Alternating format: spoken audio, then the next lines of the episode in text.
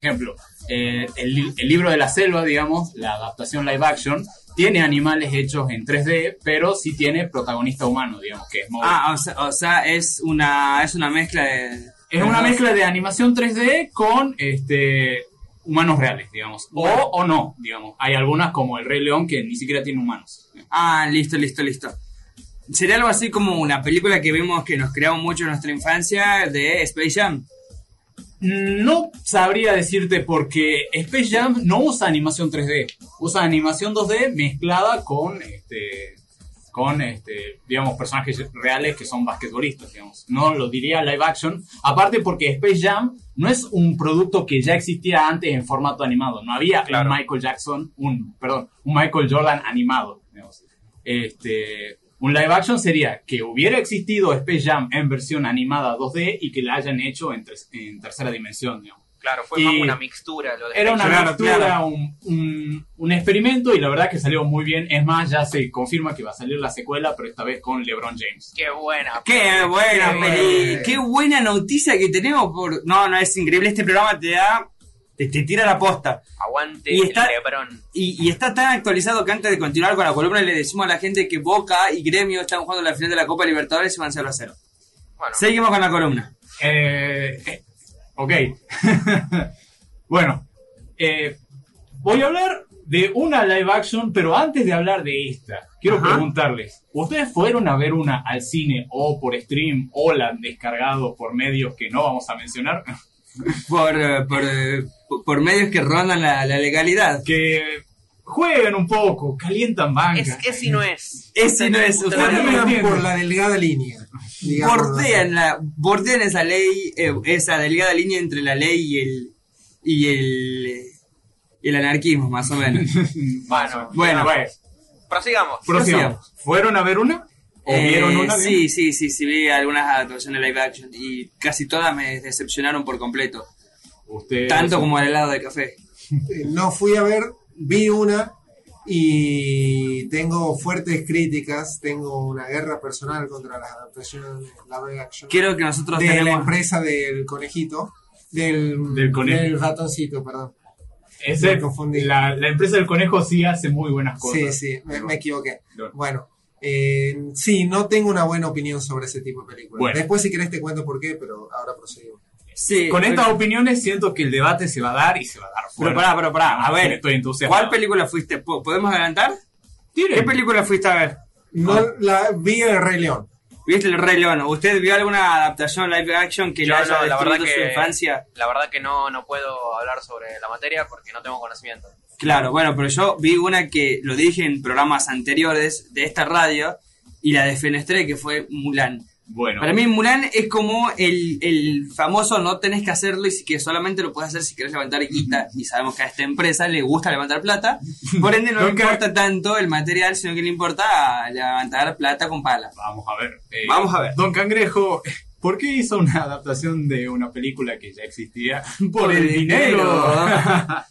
bueno, bueno, prosigamos. él- justamente vamos a hablar de Mulan porque es un caso particular.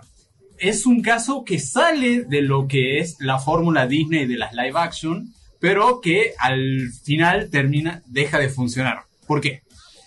¿Cuál era el mayor síntoma o el mayor defecto que tenían las live action? Que si bien están bien hechos en lo técnico, hay que decirlo. En lo argumentativo puede ser que sea lo mismo y todo, pero hay que decirlo. El trabajo técnico que se hace para hacer estos animales a 3D está muy bien hecho en muchos casos. El problema viene cuando haces la misma película, pero solo agregándole eso, digamos. O sea, estás eh, contando la misma historia, pero se ve más bonito, digamos. Ese era el problema que tenían este, las adaptaciones hasta Mulan. Pero con Mulan surge otro problema, porque quisieron hacer algo diferente a la original, digamos, la de los 90 del 98, este, pero salió mal. Salió mal por un montón de Pésimo. razones que vamos a decir, digamos. Pero ese era el principal problema, que vos ibas al cine a ver las live action, ¿por qué? Por infancia, porque te trae recuerdos de cuando eras niño y la, la fuiste a ver al cine o en la sala de tu casa con tu familia alrededor por Disney Channel, digamos. Este, Chivo, alert, chivo. Chivo alert, metí Bueno, come- convengamos que nadie va a ver películas de Disney más porque lo digamos nosotros. Bueno, bueno. Hay que Por favor, respetemos el- la cuestión de los chivos, por favor, ya que venimos de... Pará, estoy hablando de una live action de 38 Mulan. minutos, 6 chivos. Estamos batiendo el récord. Bueno, bueno, pero digamos... Voy a hablar de una live action de Mulan. O sea. Sí, sí, Sí, entendemos, entendemos, Marcos. Bueno, este, la íbamos a ver por eso, digamos. Pero realmente cuando veías y decías y salías del cine dije, está buena, es entretenida como para, pasar- para pasar una tarde, pero después no me cuenta nada, nada nuevo. Es la misma historia, pero hecho en 3D, digamos. Claro. Básicamente. ¿Cuál fue el problema con Mulan? Ellos quisieron hacer algo distinto, quisieron contar una nueva historia, pero al mismo tiempo este, hubo varios problemas en cuanto a esta modificación. ¿Cuál era la intención con esta nueva live action? Supuestamente querían hacer una representación más real de lo que era la cultura china, porque según algunos analistas, la película del 98 se tomó este, varias libertades, digamos, no era exact, no era una representación fiel de lo que era la cultura, La cultura china. china. Entonces ellos quisieron hacer una representación más real. ¿Cuál es el problema? Que no fue así, es más, fue peor. Le salió el tiro por la culata, Le podríamos salió decir. mal el tiro. A ver, convengamos una cosa, no tenés que ser de nacionalidad china para hacer una película respetuosa de la cultura china, digamos. Pero sí, mínimo, tendrías que hacer una investigación exhaustiva y respetuosa para poder adaptarla de la forma correcta. Claro. Este, acá parece que no respetaron eso, digamos. Por ejemplo, este, hablan del chi, digamos. Aparece en un momento el tema del chi en la película, que supuestamente es una energía que, este, que vive eh, en, todas en todas las personas, digamos. Claro. Y según la cultura china, eso no es así. El chi no vive solo en las personas, vive en todos los seres vivientes y nos rodea, ti- tipo como la fuerza en Star Wars, digamos, bueno. En- Este, en- entonces, en vez de decir que la fuerza te acompaña, podrías decir que el chi te acompaña. El chi te acompaña porque lo generan todos los seres vivos, digamos. Este, entonces ahí fallaron en eso de intentar representar este, la cultura china de una forma más real, entre comillas. Claro. Después, este, bueno, vayamos a un problema así, este, que es como, eh, va de la mano de eh, cómo es el, es imposible no hacer la comparación de esta con la original, digamos, si vas a hacer Obvio. este, ¿qué pasa con la qué pasa? Yo te pregunto, si quitas a Mushu, ¿qué le pasa a la película? A ver, tiene buenas quién es Mushu. Mushu Mushu es eh, la, parte com- la, la parte que le aporta mucho humor a la película original de Mulan. El Eso. dragoncito. El dragoncito que le dragoncito. aporta mucho humor. El mejor personaje de toda la película. El mejor. Escándalo, ¿eh? Deshonrar a tu deshonrar a tu vaca. Bueno, si se acuerdan de esa frase es porque eh, se acuerdan de Mulan. Bueno, este, ¿qué pasa si lo quitas en la live action? Porque, obvio, a ver, si querés hacer una, este, ponele, le quitas el elemento cómico, supuestamente, para hacer, digamos, de nuevo, una adaptación más real de lo que es la cultura china, porque en China los dragones son seres muy respetados, muy míticos, digamos, tienen- Claro. Casi siempre tienen estatuas de oro en muchos parques públicos, en muchas plazas, digamos. Entonces, ellos lo veían como ofensivo en la del, 90 y- en la del 98, a pesar Claro. de que era una película para niños. Claro, claro, claro. Este, entonces, este, pero ¿qué pasa cuando la quitas y le querés dar un tono serio? No está mal darle un tono serio. Es más, eh, sería aplaudible si con eso hicieras este, otra visión de algo que ya hiciste y ahí a lo mejor sería más valorable. Pero no, no cae bien, no encaja, digamos. Claro, claro. Este, otra cosa, ¿qué, ¿qué tiene que tener una trama para que se desarrolle? ¿Qué tiene que haber en el medio entre el, este, entre el final y el principio? ¿Qué tiene que haber en el medio? Y un buen desarrollo de personaje. Un conflicto. Un conflicto. conflicto. Exacto, el conflicto es lo que gene- es lo que hace que el, pre- el personaje crezca, digamos. Claro. Este, por todo lo, digamos, Aang en la leyenda de Aang, digamos, de Avatar, Claro. este, ¿qué tuvo que hacer para vencer al Señor del Fuego? Todo un proceso. tuvo todo un proceso, tuvo que asu- asumir su rol como avatar, tuvo que crecer, tuvo que aprender los otros elementos, tuvo que entender que no todo es bien y el mal, sino que es equilibrio. Eso es desarrollo del personaje, entender que el personaje no es perfecto desde el principio y que va a tener un conflicto. A ver, de por sí podemos imaginar que en casi todas el bueno siempre va a ganar, digamos. Pero Claro. va a ganar por una razón, porque pasó por todo ese proceso. En cambio, Mulan no, en Mulan ca- gana solamente porque es Mulan. En Mulan gana porque la protagonista ya es perfecta. Desde niña ya es perfecta, no tuvo que pasar por nada. Este, es como le dicen efecto Capitana Marvel, digamos, porque la- lo que tenía de falla la película de Capitana Marvel es que No hay eh, conflicto. No hay, no hay conflicto en cuanto a desarrollo del personaje, sino que ella este, ¿Ya era así? Ya era así, ya tenía los poderes, no había nada interesante, ya sabía Era como el. Barcelona en el 2009, ganaba simplemente por ser el Barcelona. No, no, no, no había nada entretenido. Claro, Exacto, exacto. Eso es lo que pasa. Cuando no le das desarrollo a un personaje, la trama de por sí ya es predecible si pensás que van a ser una repetición de el cuento clásico que es que el bien siempre gana al mal, digamos. Pero Claro. para que sea interesante tenés que ver al protagonista sufrir, pasar por conflictos, este, pasar por una tensión. Es más, recuerdo que en la original de Mulan al principio, ella tiene que pasar por muchas cosas. Primero, en la escena en donde se tiene que cortar el pelo, vos sentís esa, esa tristeza, esa, ese, ese sacrificio de tener que dejar de lado una parte tuya para proteger a su familia, digamos, porque ella va Claro. lugar de su padre porque su padre estaba enfermo y no podía ir a la guerra, digamos. Acá en, hacen la misma escena, pero el impacto no es el mismo, digamos. Ella se pone la armadura y listo. Ya Y se ya va. está, se Ya fue. va, se fue. Este, entonces, no hay desarrollo de personajes. La trama es predecible. El villano es olvidable. Ahora cambiaron a los unos y pusieron a una bruja, supuestamente una hechicera. Pero no hay motivaciones claras más que poder, digamos, como clásico villano. Solo quiero poder y eso. Pero la villana es olvidable. Nunca sabemos las motivaciones. No hay un trasfondo. No hay, no hay un desarrollo. No hay algo que nos diga, che, loco, puede ser que tenga razón. No, es, no, es, no hay un Thanos ahí, digamos. Claro, no hay uno bueno, sí, somos muchos, somos muchos humanos, tenemos que dejar la mitad.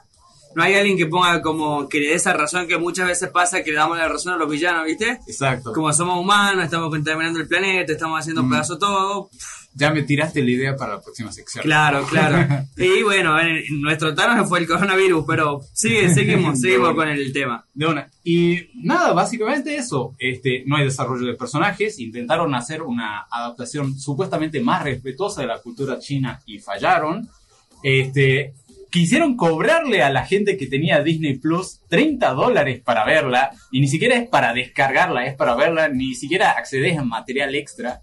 Pero Claro, bueno, ¿cuánto, ¿cuánto es? 30 dólares. 30 dólares. El dólar oficial está 80 pesos. El dólar Lo oficial. único que sé es que con 30 dólares me hago alto guiso. 2.400 pesos, te hace un alto asado, amigo. 2.400, ¿Usted pagaría, Miguel Bachuro, 2.400 pesos para ver una película? No, No. No. ¿Usted, eh, usted señor Masui? No. No, yo tampoco. Yo me hago un tremendo asado con, con 30 dólares. De una. Este, encima de eso, o sea, convengamos que China es el segundo mercado más grande después de Estados Unidos en cuestión de cines, digamos. Pero si, la, si, el, si ese mercado te banea una película que supuestamente iba a representar de forma más respetuosa a tu cultura, entonces digamos que estás como dos pasos atrás queriendo dar un paso adelante. Claro, claro. Ah, aclaramos, bañar es censurar, básicamente. Bañar es censurar. Para la gente que nos esté escuchando del otro lado, cuando decimos el término banear es censurar la película. Exacto. Este, y quisieron sacarle plata por Disney Plus, digamos, así que aparte del costo de Disney Plus, que en otros mercados es va, va variando, digamos, el precio, tenías que poner un aporte extra para poder ver la película, no para descargarla o para verla con contenido extra, solo para verla, digamos. Entonces, ese Claro. fue un fracaso. Este, reco- sacó, si no me equivoco, 30 millones eh, la primera semana en, en Estados Unidos y eso no alcanza para cubrir los 200 millones que ha cobrado. eh, O sea, a ver, haz, de cuenta que yo tengo que hacer que tengo que hacer una inversión de 200 pesos y solamente recupero 30 pesos. Exacto. Básicamente al Pepe. Al Pepe. Y salís perdiendo, peor, digamos. O sea, Peor. O sea, una película supuestamente para ser reditable tiene que recaudar tres veces de lo que costó, digamos. Ahora imagínate que haya, que te haya costado este, tres veces lo que, lo que sacaste al final, digamos. Claro, o sea, Salís no, perdiendo. che, cuando puedan, tengo un comentario de un oyente sobre las live action de un tipo que sabe. Así que, Ajá. cuando Bueno. quieran, inserto. Listo. Eh, no tengo más para decir, La digamos. opinión especializada es siempre bienvenida. por favor, por favor, que, que- que- adelante. que adelante, que Jackie Marquito dice que finalizó su Bueno. examen oral. Dice Leo que nos está escuchando desde la casa. Una de las cosas malas de las live action es que eliminan el factor, el factor expresivo de la animación. Gran parte del chiste de animar una historia es poder generar gestos en los personajes, dotar de personalidad a animales u objetos como los utensilios en La Bella y la Bestia, o por ejemplo utilizar recursos no realistas como colores extraños que enfatizan los sentimientos, cosa que en las live action se las meten en el bolsillo. El Rey León es un gran ejemplo. Los animales perdieron expresividad, los paisajes perdieron color, las canciones perdieron el toque psicodélico que tenían. Por eso también son más flojas, pierden lo que la animación le aporta como lenguaje artístico. Lo de las canciones me refiero a los momentos musicales en que cantan, tipo la parte de Hakuna Matata. Eh, yo lo aplaudo de pie, por favor. ¿Tiene, el- ¿tiene el efecto del aplauso a mano? Tengo ¿Tiene eh, el efecto, por favor? Si no lo hacemos manualmente, no Sí, no importa. Ahí está, vamos. Se Grande, lo- grande. Se lo merece. Grande, Hay- hay- Leo. hay- grande el primo Leo, que yo lo conozco de mi fase de militancia. Ah, no, un saludo. Bueno, hay, hay algo que no sé si a ustedes les pasa, hay una escena y ya vamos redondeando porque si no la, las publicidades ahí me decir, ah, metieron cinco chivos que no era nuestro y no, y no era nuestra.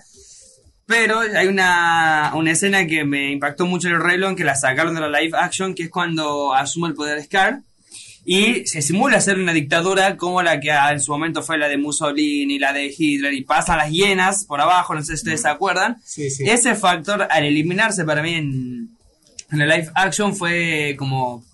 No es lo mismo. Claro, no sí. es lo mismo. Es que sí, es que al ver la película te da, después de tantos años te das cuenta de que es una metáfora política. Totalmente, totalmente. Este, en un punto, ¿qué pasa, eh, ¿qué pasa con el reino cuando Scar, este, cuando Scar eh, asume, digamos, y está todo devastado? ¿Qué le dice ella? Que está cazando mucho. Cazar, acá lo podríamos traducir a consumir, digamos, el consumo excesivo Claro. del- de este, cazar a ot- Porque, o sea, si los, leo- los leones tendrían que cazar para sobrevivir, pero si, si llega Scar y le dan este, Rienda suelta. rienda suelta a que casen sin límites, ¿qué va a pasar? Hay un desbalance, digamos. Eso un poco también habla el del ciclo de la vida, de que un- este, el animal come, pero al mismo tiempo cuando muere se va y, y genera nutrientes para las La- plantas. la- que- y las plantas los terminan comiendo. las plantas, es el ciclo de la vida, como decir, hay un balance, y si ese balance se rompe, bueno, ahí creo que la película hace una alusión al consumismo excesivo, digamos, que tenemos. Sí, pero ese es un tema muy complejo. Ese es un tema parece muy que el complejo, análisis claro, sí. político del Rey León lo podemos Claro, para sí. otro momento. Sí, Obviamente. para otro momento. Bueno, ¿qué les parece? Miren acá se ríe gente cuando pasan 20 minutos en Tucumán, está haciendo 31 grados, pero se siente como si fuera que nos estuviéramos asando en el infierno. Vamos a una pequeña pausita musical, vamos a una pequeña tanda y ya volvemos que tenemos nuestra primera entrevista del día de hoy en Fuera de Lugar.